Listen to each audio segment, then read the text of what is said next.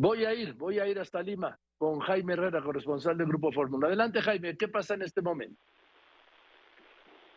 Hola López Molina, ¿qué tal? Un abrazo a ti y a toda la radioaudiencia del hermano país de México. En este momento el expresidente Pedro Castillo ha sido detenido, se encuentra en una sede policial y incidente porque hace aproximadamente una hora fue eh, vacado de su cargo como presidente de la República. Esto como consecuencia de que horas antes, vamos viendo poco a poco más atrás, declaró la, eh, la disolución del Congreso de la República, algo que lo hizo de manera inconstitucional porque no tenía los elementos suficientes para poder declarar este esta medida.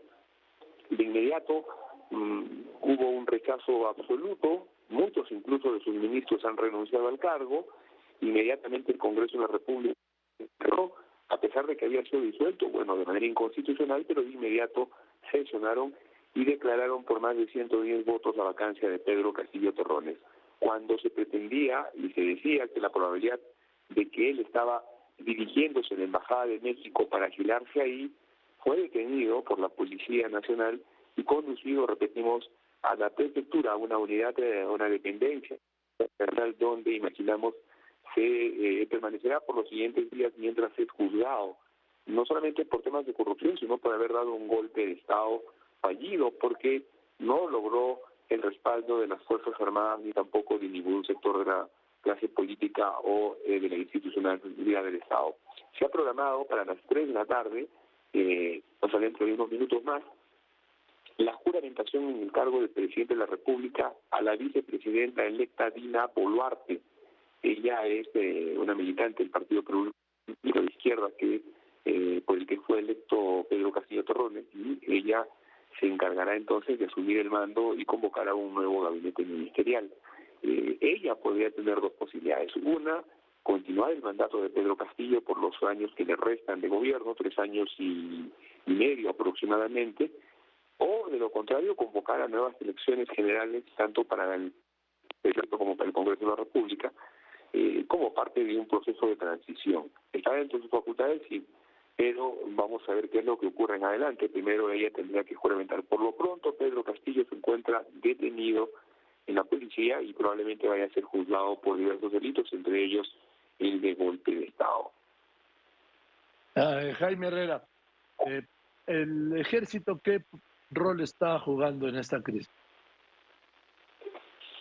Partir de que el presidente Pedro Castillo Torrones eh, declarara la disolución del Congreso de la República y la posibilidad de que él, perdón, responda con el, eh, digamos, respaldo de las Fuerzas Armadas y la Policía Nacional. Sin embargo, esas entidades se han mantenido al margen y, luego han dado a conocer que no respaldan esta decisión de, Castillo Terrones y por el contrario están facilitando, han dicho, las decisiones que se tomen desde el orden democrático.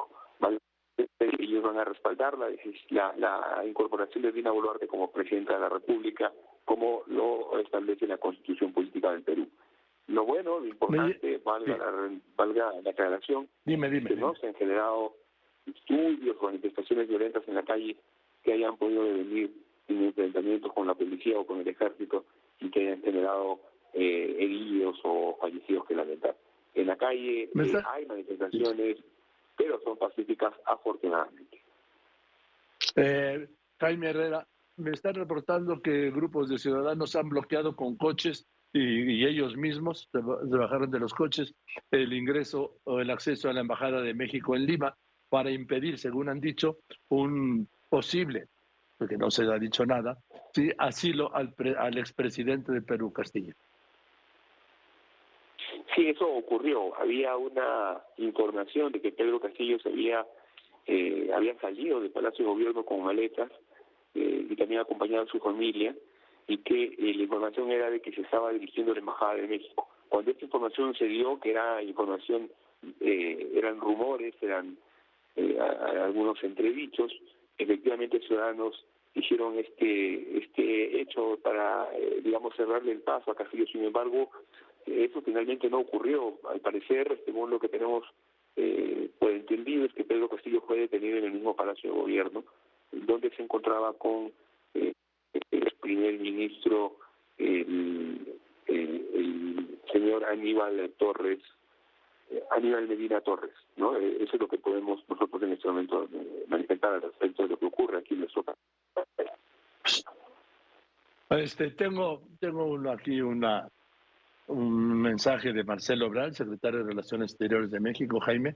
México lamenta los últimos acontecimientos en Perú y hace votos por el respeto a la democracia y a los derechos humanos en bien de ese entrañable pueblo hermano. ¿Tienes algún comentario?